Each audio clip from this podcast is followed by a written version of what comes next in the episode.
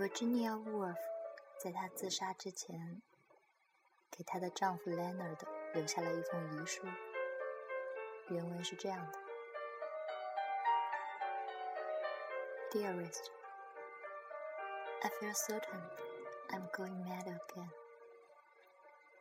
I feel we can't go through another of those terrible times, and I shan't recover this time. I begin to hear voices, and I can't concentrate. So I'm doing what seems the best thing to do. You have given me the greatest possible happiness. You have been in every way all that anyone could be. I don't think two people could have been happier till this terrible disease came. I can't fight any longer.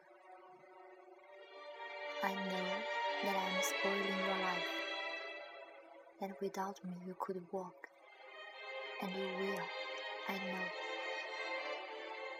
You see, I can't even write this properly. I can't read. What I want to say is I owe all the happiness of my life to you. You have been entirely patient with me and incredibly good. I want to say that everybody knows it. If anybody could have saved me, it would have been you. Everything has gone from me by the certainty of your goodness. I can't go on spoiling your life any longer. I don't think two people could have been happier than we have been.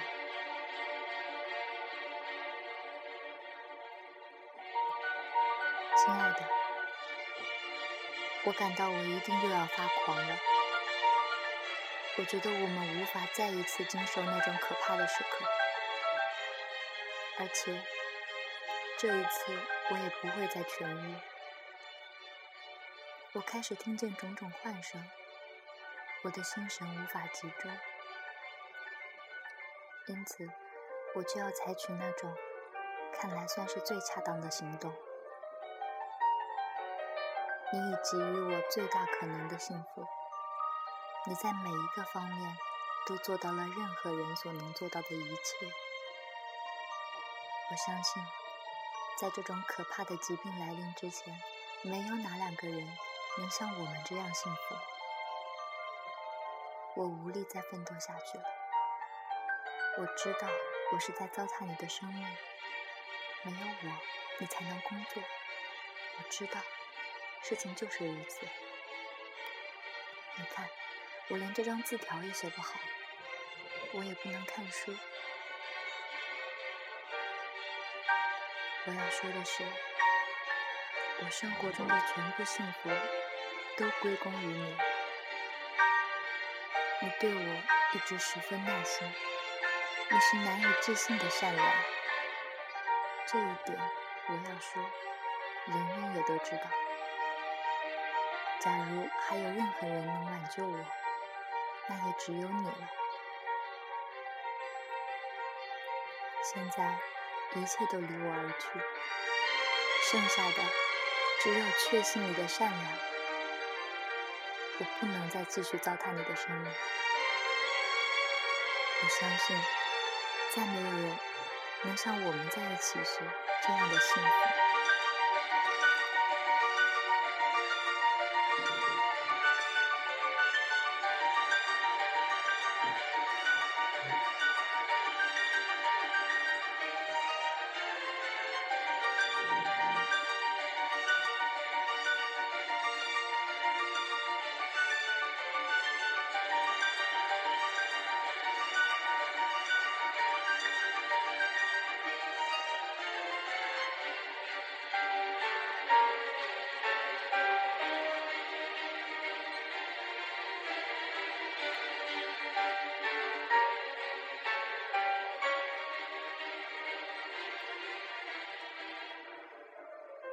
当 Virginia Wolf 被找到的时候，距他失踪已经过去三个星期了。几个小孩子在乌斯河畔发现了他的尸体，从他的衣袋里还找到一块大石头。这个终生为疯癫所困的女子，最终没能走出精神危机的困局。在又一次病发的迹象越来越明显时，五十九岁的沃尔夫选择了肉体毁灭。这是二十世纪杰出的意识流大师 Virginia Woolf 最后的归宿。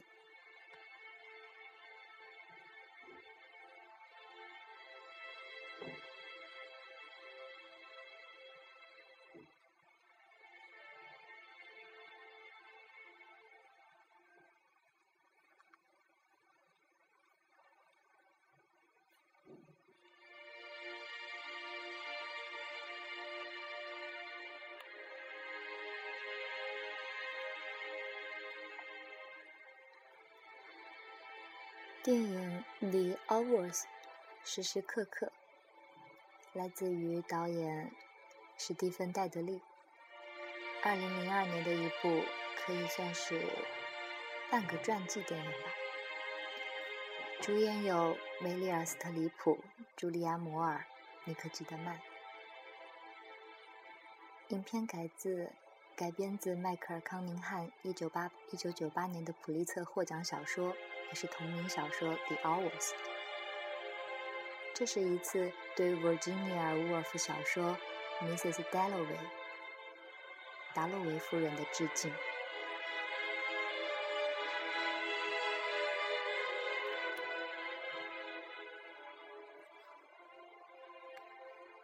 这部电影在很大的一部分上可以说是一部女性主义的电影。开篇。湍急的水流声冲刷着我们的心灵，清脆的鸟鸣在耳畔萦绕，繁花似锦的夏日呈现在眼前，浓郁的乡村气息，美丽的田园风光，无不令人陶醉。然而，这一切都没有赢得乌尔夫丝毫的眷顾。他垂着头，大步地走过花园，他握着笔，写下遗书。这封遗书就是刚刚读过的写给 Lana 的遗书。在这部电影的开头，通过你可记得曼颤抖的手和他的唇，慢慢的读出这一个个句子。镜头给了他颤抖的手一个特写，一种焦虑不甘便抽离出来。他要自杀，他认为这是最好的出路。仅仅是因为疾病的折磨，已经不想，以及不想拖累丈夫这么简单吗？显然不是。这样一位才华卓越、思想独特、心思敏锐的女性，有着她难以表达的苦痛与压抑。她的思考，她要寻找的真谛，已经远远超过那个时代的普通女性。他以自杀来解脱，必然有着更深刻的原因。影片便试图去挖掘这背后的东西，故事编排的极为巧妙。整部影片通过三个女人在三个不同的时空的命运以及抉择，来揭示女性的困惑与解决方法。这种交叉式的故事运用大量蒙太奇的手法。让影片充满了不安定感、变化感，对比也非常强烈。故事并不显得凌乱，镜头的调度非常合理。当然，这是导演安排的强迫性进入。我们在这种设计好的时空穿梭中，便自然地将三个女性联系起来，揣摩她们的相似处与不同。故事的三个女主人公逐渐浮出水面。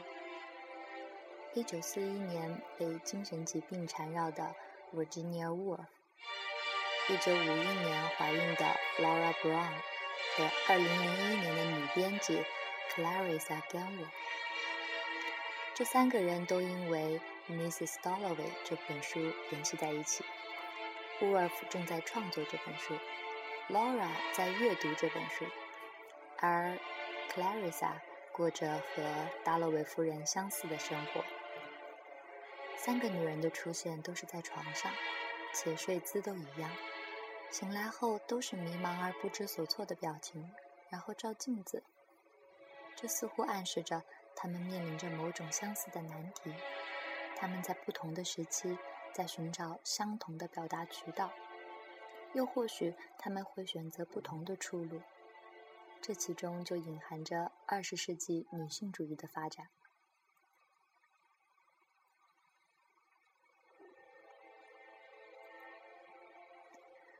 Wolf 在当时的 Bloomsburg 圈子中，他和他的姐姐 Vanessa 是圈子中最闪耀、最迷人的人物。他们都拥有多个情人，而 Wolf 显得更为神经质、敏感和尖锐。他有同性恋人，也有异性恋恋人。他的生活混乱而疯狂。然而，他一生最爱的其实只有一个人，就是他的姐姐。他给姐姐写过许多情书。在姐姐婚后，他被嫉妒和愤怒折磨得异常疯癫。她嫁给了一直深爱她并且愿意照顾她的 Leonard。毫无疑问，Leonard 是个好丈夫。他为了治好乌尔夫的精神疾病，无限的包容他，呵护他。然而，乡村里平淡朴实的生活绝不是沃尔夫想要的。他渴望回到伦敦动荡喧嚣的生活中。对于沃尔夫这样的女性，平淡的生活无疑像牢笼，她深感被困其中。丈夫的照顾也成了一种监视，阳光、鲜花都不能安抚他的心灵。他注定是个流亡者。这流亡，是指时时刻刻都要有自由。都能按自己的想法生活和思考，尽管过多的波动会让他疯癫，但是他宁愿让控制不住的情感宣泄而出，也不愿忍受没有起伏的生活。他有太多独特的想法，他独立的意识也异常强烈。他所期待的生活是毫无禁锢，他太先锋而不被人理解。在姐姐来探望她之后，她再也按捺不住。她对丈夫说：“如果让我在 Richmond 和死亡之前选择，我选择死亡。”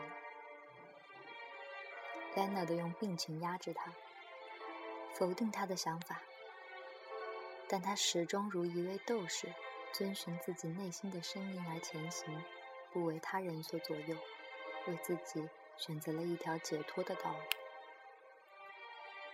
乌尔夫的灵魂里充斥着巨大的虚无感和孤独感，他不愿让自己的生活平庸下去，不愿让生命被疾病掌控。他深知，回到回到伦敦，疾病发作后会面临死亡。但是在这里过着毫无意义的生活，更像一种苟且偷生。他所向往的是与那个时代最杰出的人进行思想碰撞。他所思考的是生命的价值，存在的价值。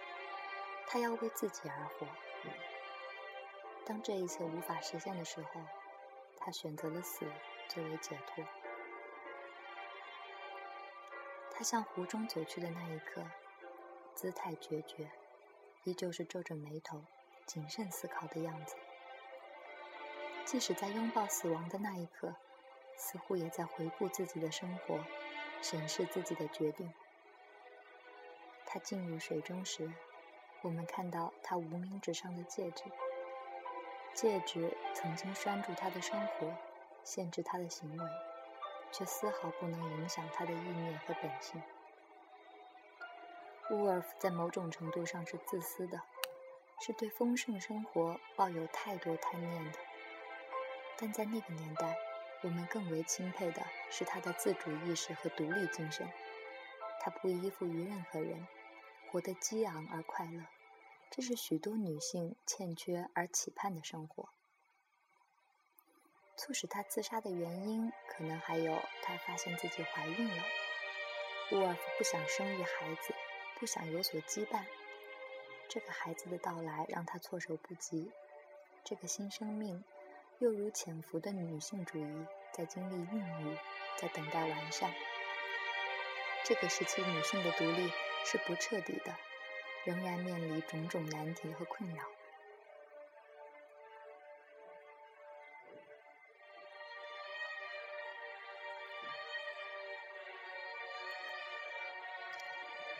Laura 是典型的中产阶级的家庭妇女，丈夫在外工作，生活富足。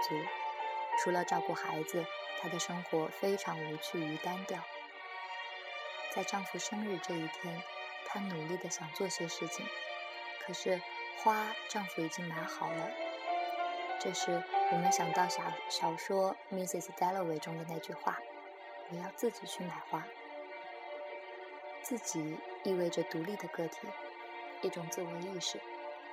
Laura 的丈夫剥夺了她自主的机会，看似为她安排好一切，实际上是把她定位于家庭的角色，认为她不应该去参与公众生活，相夫教子就是她的工作。因此，Laura 才会感到莫大的悲哀与无措，意识到自己整日待在家里。不能做任何有意义的事情，生活变得僵化无趣。他的潜意识里开始期待逃离。我们看到 Laura 家里的布置，暖色调为主，温馨舒适。我们可以看出，她结婚后一直是一个好妻子和好母亲。她曾经无私地把青春、把热情奉献给家庭，可是年复一年，疲倦、无聊。郁闷终于纠缠上他，他的女性意识开始觉醒。特别是当他读了《Mrs. Dalloway》后，他渐渐明晰生活的压抑，丈夫无形中对对她的限制，她遗失已久的自主。于是，她迫切地想做些什么来证明自己，来摆脱苦闷。但是，她发现自己只能为丈夫准备一个蛋糕。别的什么事都无能为力。这时候，他感到异常悲观。他急需一条道路，去释放自己，去寻找自己。他想到了自杀。他果断地离开了家庭，听着孩子的哀鸣声，他却勇往直前。是什么力量在驱使着他？是强烈的自我觉醒吗？亦或是一种暂时的冲动和失去理智。钢琴声急促地流淌着，Laura 在床上抚摸着自己的肚子，新生命的灵动通过触摸传达给她。她突然改变了主意，要活下去，以另一种方式开始自己的新生活。她意识到，死亡并不是唯一的方式。面对自己的内心，过自己想要的生活，或许会更好。女性主义发展到这个时期，正如快要分娩的胎儿，已经渐渐饱满起来。Laura 选择了独立的、与家庭分离的生活，这属于文化女权主义。他们要求对女性内在精神的需求给予更多的关注，女性应当摆脱不利于个人发展的束缚。过自由的生活。Laura 抛夫弃子的抉择可能不被世人理解，甚至被指指责，但是她勇敢地面对了自己的天性，过上了期待已久的生活。这样的冒险也是值得的。任何决定都不会是无缘由的，在事情的背后必然有着常人所不能理解的尖锐的根源。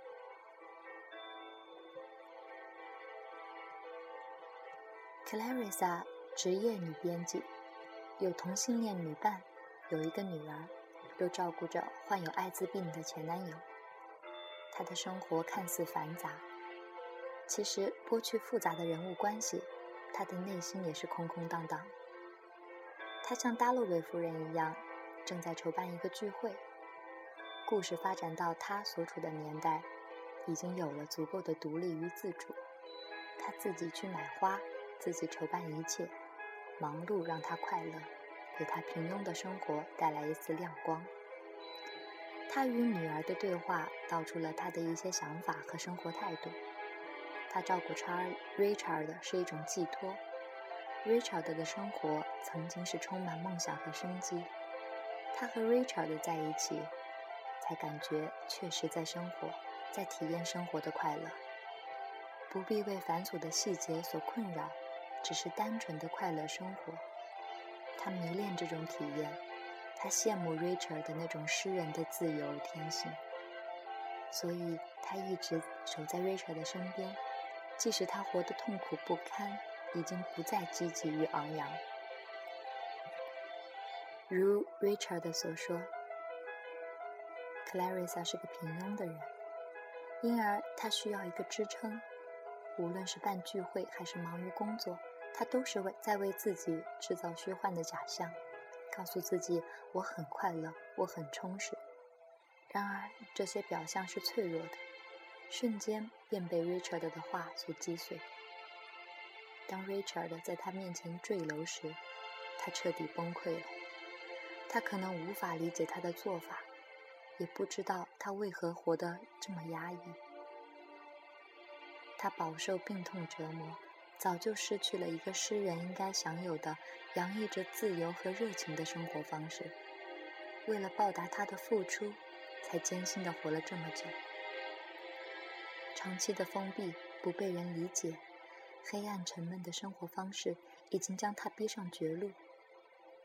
Clarissa 又为他举行的聚会，让他觉得羞耻。他感觉人们似乎只是在可怜他。并没有给予肯定。如沃尔夫所说，诗人会自杀，有梦想的人会自杀。Richard 正是为了梦想苦苦挣扎的人。他选选择自杀，既是解脱，也是对牢笼般生活的诀别与抗议。死亡是最强音，死亡是最好的表达方式。正如 Leonard。问伍尔夫为什么在他的新小说里一定要有人死去的时候，伍尔夫说：“有人死，生者才才能学会珍惜生命。”在这个故事里，自杀的是男人，而女人生存下来。而且，Clarissa 对生活有所抱怨，但其实她已经拥有了许多权利。她独立生活，有同性女伴，而且他们和女儿相处融洽，周围的人们也没有歧视和反对他们。他完全按照自己的意愿在生活，只是他没有察觉到他是何等幸福。女性主义发展到这个时期已经丰满起来了，她长大成人的女儿就是一种隐喻。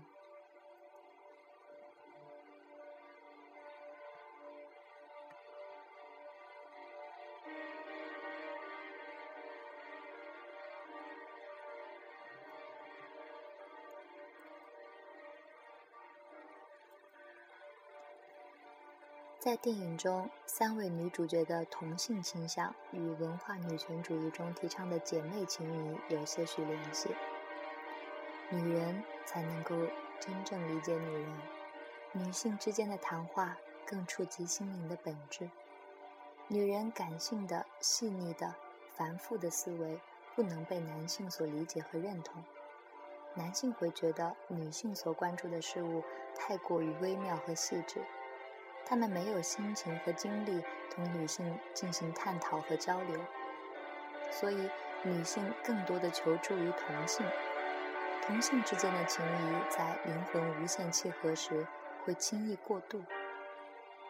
没有什么比心灵的对话，比相互之间的默契和理解更能让人心动。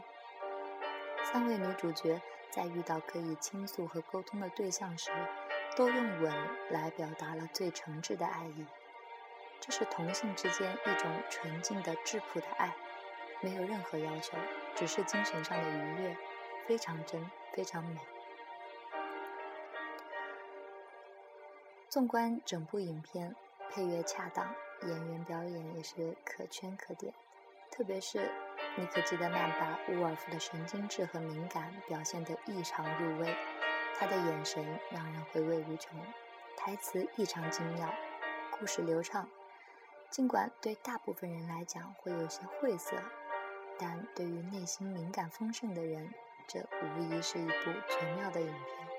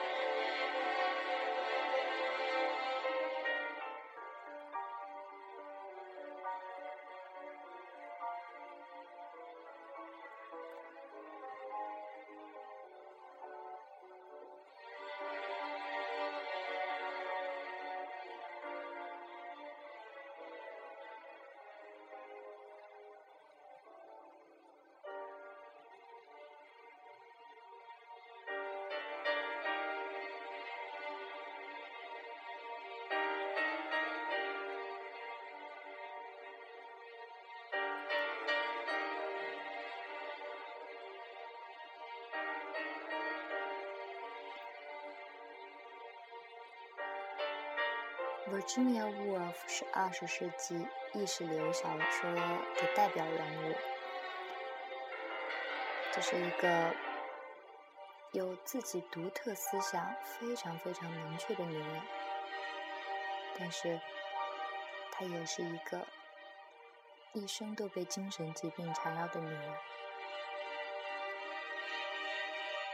疯癫在沃尔夫每完成一部小说时就会缠上她。越来越难以忍受的病痛折磨着已经渐趋衰老的肉体，自杀的念头对沃尔夫越来越充满吸引力。一九四零年，德国空军开始对英伦三岛全面轰炸，沃尔夫夫妇的出版社与房子都被炸毁，只有避居乡下。沃尔夫的精神状况跌到谷底。一直作为精神支柱的丈夫，此时同样忐忑不安。Leonard 是犹太人，他深知英国一旦战败，后果将不堪设想。夫妻俩像蛾子一般骚动不安，设想过自焚，也设想过服毒。终于，1941年3月28日，59岁的沃尔夫给丈夫和姐姐各留下一封信。悄悄地走出了家门。Leonard 一个人前去认领了沃尔夫的遗体，他拒绝了所有的亲友，独自参加了他的葬礼。在无私奉献了二十九年之后，他决定自私一次，单独和妻子待一会儿。他把沃尔夫的骨灰葬在了家中的一棵树下。墓志铭是伍尔夫的小说《波浪的尾声》。死亡，即使我置身你的怀抱，我也不会屈服，不受宰制。